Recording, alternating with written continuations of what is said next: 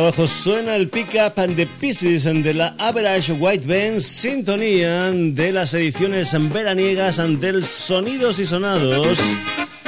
Ya sabes, ediciones veraniegas que van única y exclusivamente para nuestro formato web, es decir, para www.sonidosysonados.com. Las ediciones de radio están de vacaciones, pero nosotros seguimos con la web activa eso sí, con el mismo presentador. Saludos de Paco García, contigo. Encantado de estar acompañándote este veranito del 2011.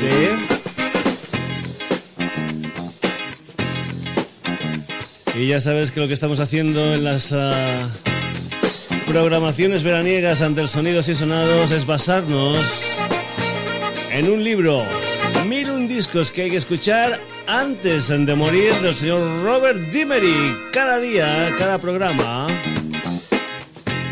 Cuatro de esos discos con 15 minutos aproximadamente de cada uno de ellos. Eso sí, te lo recuerdo única y exclusivamente para www.sonidosysonados.com. El programa del día de hoy va a comenzar con un disco que se editó en el año 1967. Que duraba 40 minutos 7 segundos, aunque se editó bajo el sello discográfico Reprise y que tenía la producción del señor Chach Chandler. El disco se titula Are You Experienced It? Y es la música del señor Jimi Hendrix.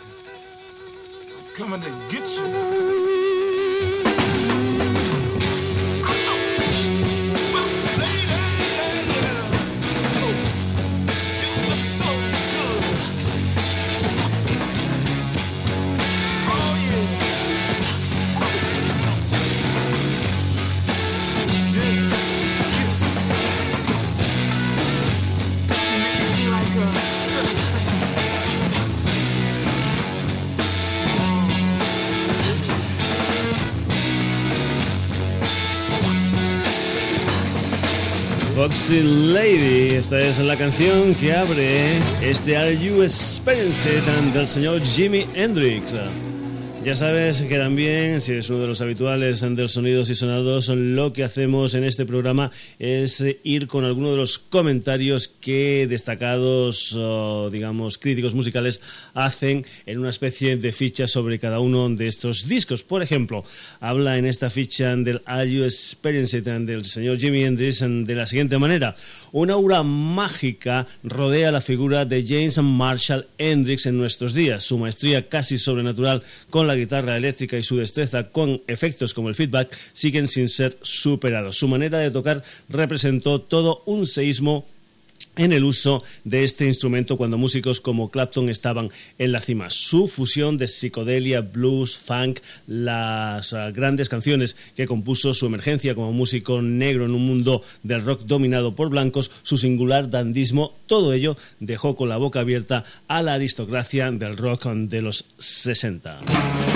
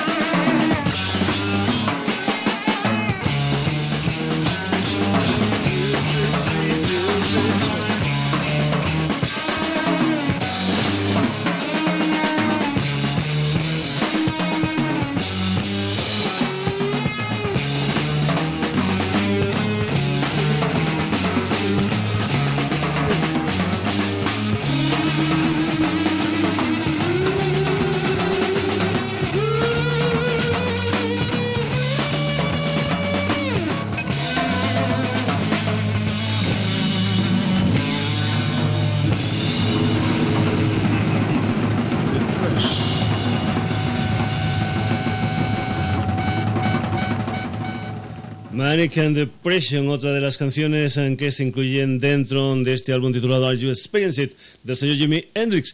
Eh, vamos a hacer otra pequeña trampa. Ya lo hicimos en el caso de los Roxy Music con aquel single titulado Virginia Plain, pero es que eh, hace tiempo, en los años en los que se editó este disco, era habitual que las bandas primero editaran singles y que después estos singles no se incluyeran dentro de lo que era el disco de debut. Lo que pasa que de vez en cuando pues, se hacen reediciones, como es el caso de lo que nosotros hicimos con el primer disco de los Roxy Music y también se hizo, pues por ejemplo, reediciones de este álbum donde después se incluyeron algunos de esos singles. Vamos, por ejemplo, a ponerte en sobreaviso con lo que eran los comentarios que se hacían más o menos sobre esto en este en la ficha digamos del disco del Jimmy Hendrix. No resulta extraño por lo tanto que Are You Experienced supusiese el debut más sonado de todos los tiempos. En la nueva versión remasterizada del CD de 1977 esto es lo que estábamos hablando de 1997 decíamos ah, producida bajo los auspicios del ingeniero del ingeniero de sonido original Eddie Kramer se incluyeron tres singles contemporáneos el cortante clásico ácido Purple Hayes, Hey Joy, su primer número 6 uh, en, en Gran Bretaña.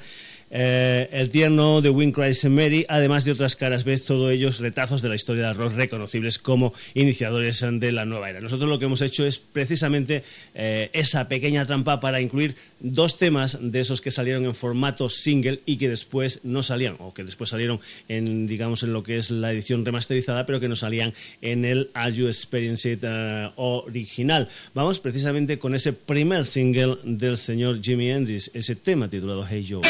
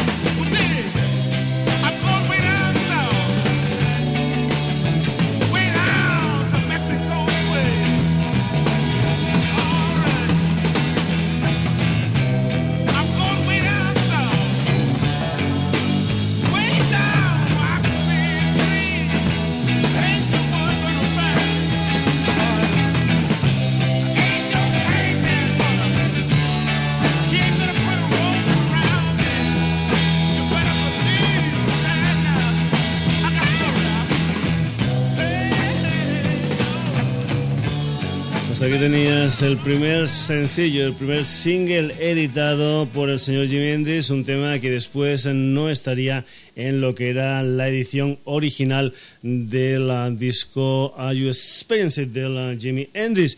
Eh, no obstante, no obstante de que no estuviera, por ejemplo, este tema o el que viene a continuación, que es el Purple Ace, eh, en el comentario del disco, en la ficha, se dice lo siguiente, a pesar de que esos dos temas no estén. Pero el álbum original no tenía desperdicio. El frenético Manic Depression, que es el tema que he escuchado ah, hace un par de canciones aquí en el Sonidos y Sonados, eleva las profundidades de la desesperación, al igual que el I Don't Live Today presagios ambos de la trayectoria meteórica de Jimmy. El extenso Tour de Force and Stone from the Sun despliega todo un festival de voces distorsionadas y matices psicodélicos. Are You Experienced coloca la conocida frase hippie sobre un telón de fondo de baterías revertidas y un estallido de lacerantes en guitarras. Red House revela su habilidad para tocar blues en directo y contundente y su minucioso reconocimiento de la forma. Por lo demás, Jimmy recibió el sólido apoyo del batería de corte jazzístico Mick Mitchell y que aquí se sale y el del bajista Noel Redding. Esencial. Vamos ya con lo que fue el segundo single que tampoco se incluyó en la versión original de este álbum, pero sí en la edición remasterizada de 1997, Purple Ace.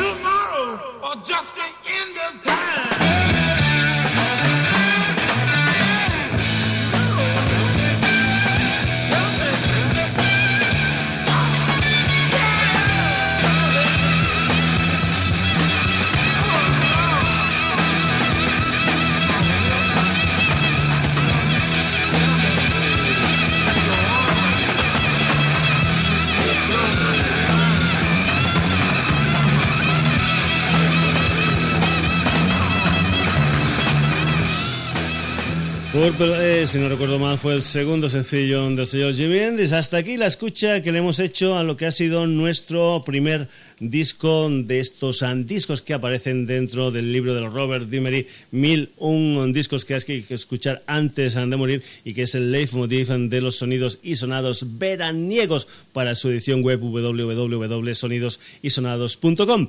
Vamos ahora con el segundo disco, un segundo disco que son 46 minutos y 6 segundos de puro rock and roll Es un álbum que se editó en el año 1971, que lo estaba producido por el, eh, Jimmy Miller y que salió bajo el sello Rolling Stones Records. Por lo tanto, ya sabes que es el Sticky Fingers de los Rolling Stones. Se dice, este fue el primer LP que los Stones sacaron con su propio sello, el primero donde figuró el célebre logo de la lengua y los labios diseñado por John Patch y el primero en alcanzar número uno en las listas estadounidenses y británicas. Tuvo sus raíces ya en 1969 cuando los Stones grabaron las pistas musicales de Brown Sugar uh, White Horse y del blues rural You Gotta Move en los estudios o en los uh, Show Sounds Studios. Estas uh, canciones dan el tono relajado del álbum, una mezcla de blues, country y estilo sureño. El resto de las sesiones tuvo lugar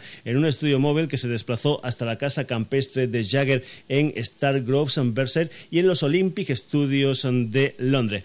El tema, que es precisamente lo que vamos a escuchar, el tema eh, que abre el disco, Brown Sugar, se levanta en torno a una irresistible o a un irresistible riff de guitarra que llevó a convertirse en un hit mundial y en un habitual de las fiestas a pesar de sus letras controvertidas. Brown Sugar.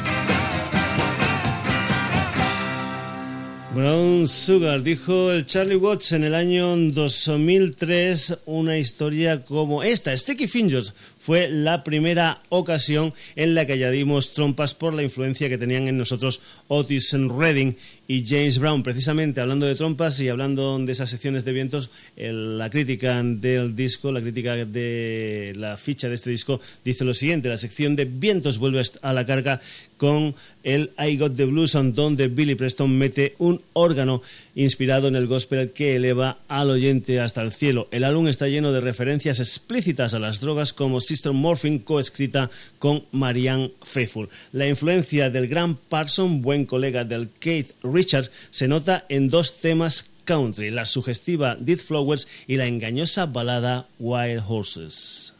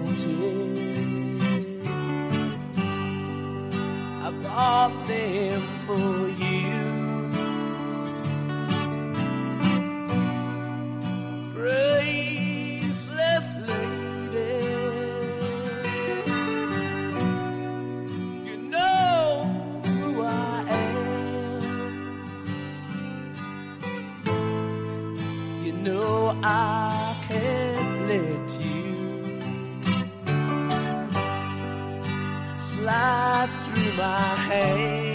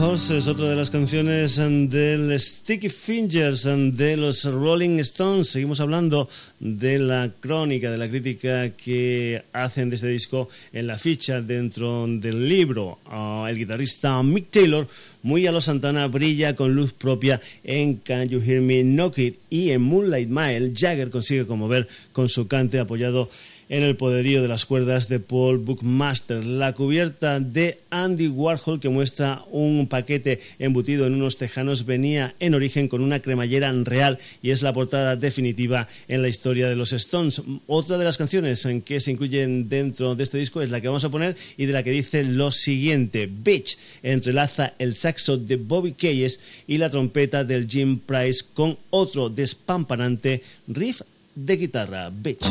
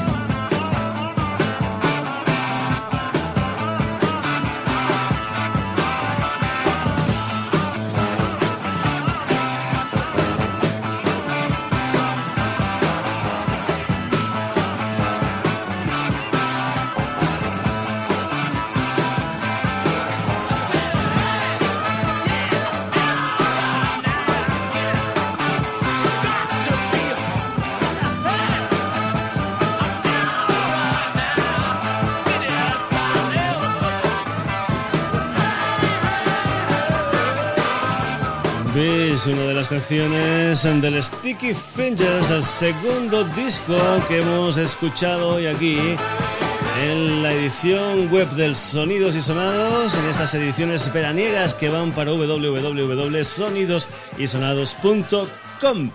Vamos con el tercero, un álbum del año 1973, un álbum con una sola canción, eso sí, dividida en dos partes que ocupaban 48 minutos 56 segundos, que fue editada por el sello Virgin y que estuvo producido por el señor S. Hayward, por el señor T. Newman y el señor Mike Oldfield. Nos estamos refiriendo, como no, a Tubular Bells and the Mike Oldfield. Cuando Mike Oldfield, un niño prodigio recién salido de los club folk, presentó por primera vez el concepto de su epopeya Tubular Bells a Richard Branson, propietario del sello Virgin, se sintió ligeramente intimidado por el abismo social que percibió entre el empresario y él. Aquello le infundió una determinación que se puede advertir detrás de cada nota de su álbum más maltratado, que hoy en día constituye tanto pasto de hilos musicales como material venerado por los fanáticos del rock progresivo.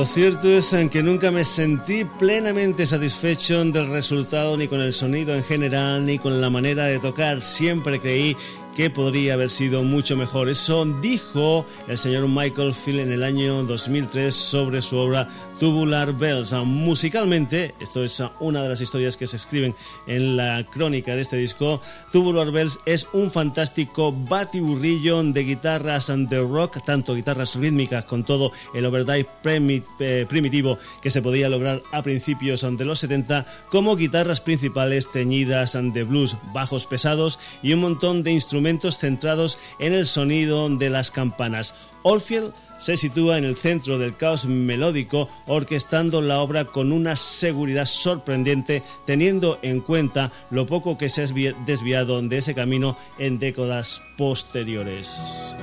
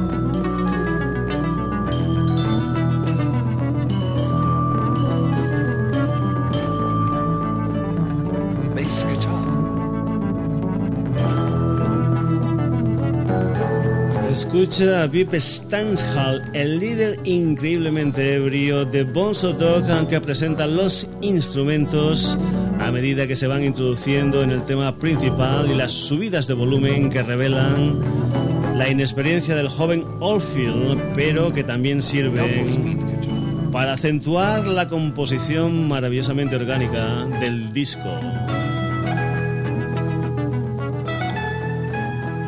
Más cosas. Los gruñidos cavernícolas que hacen las veces de voces en la parte segunda pueden resultar irritantes al cabo de varias escuchas, pero el humor disparatado que Oldfield insulfó al proyecto permite olvidar semejantes excesos.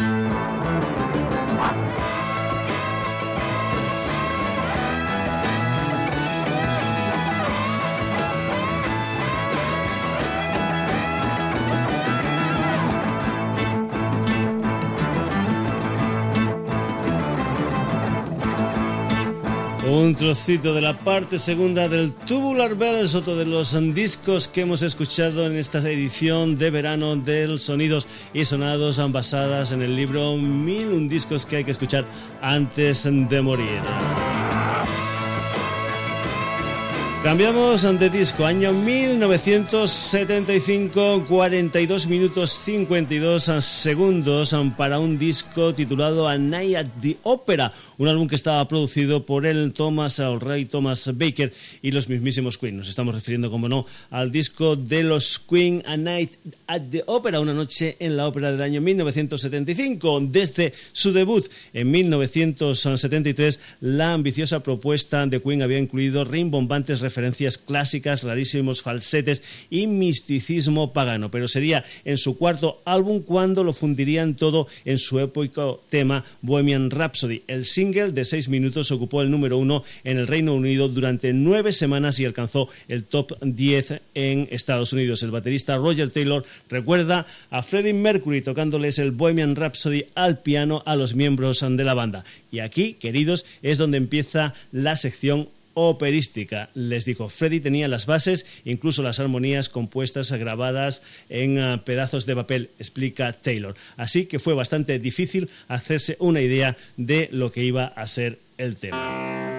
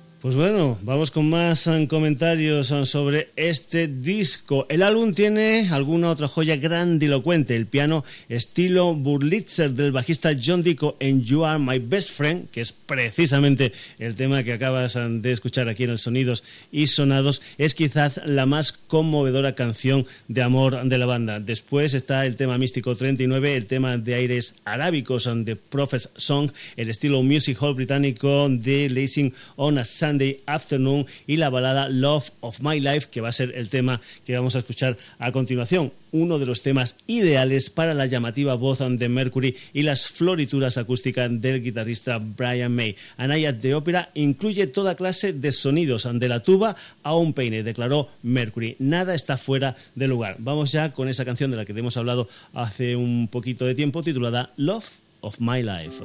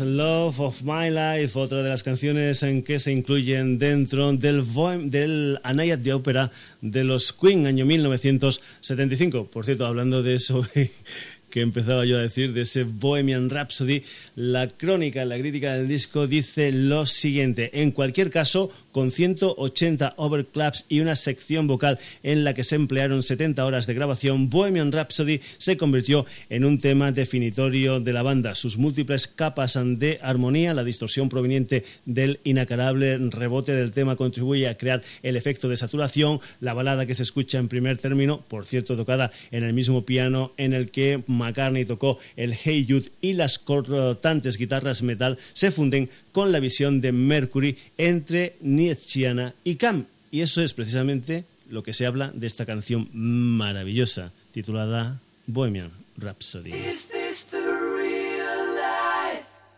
Is this just fantasy? Caught in a landslide, no escape from reality. Open your eyes, look up to the skies and see.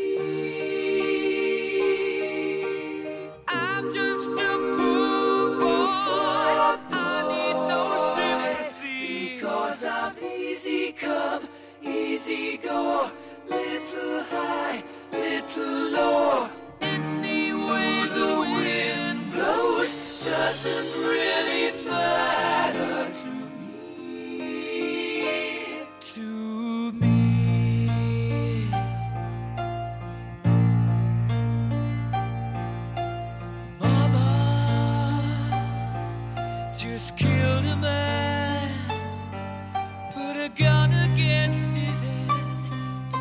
pulled my trigger, now he's dead. Mama, life it just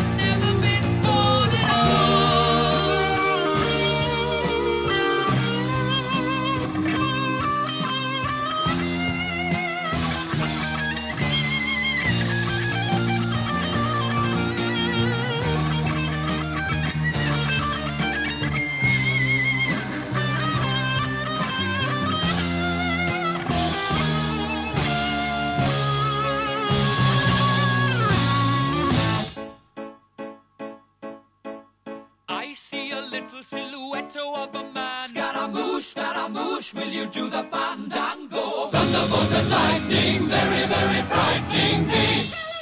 Galileo, Galileo, Galileo Figaro. Magnifico! I'm just a poor boy, nobody loves me. He's just a poor boy.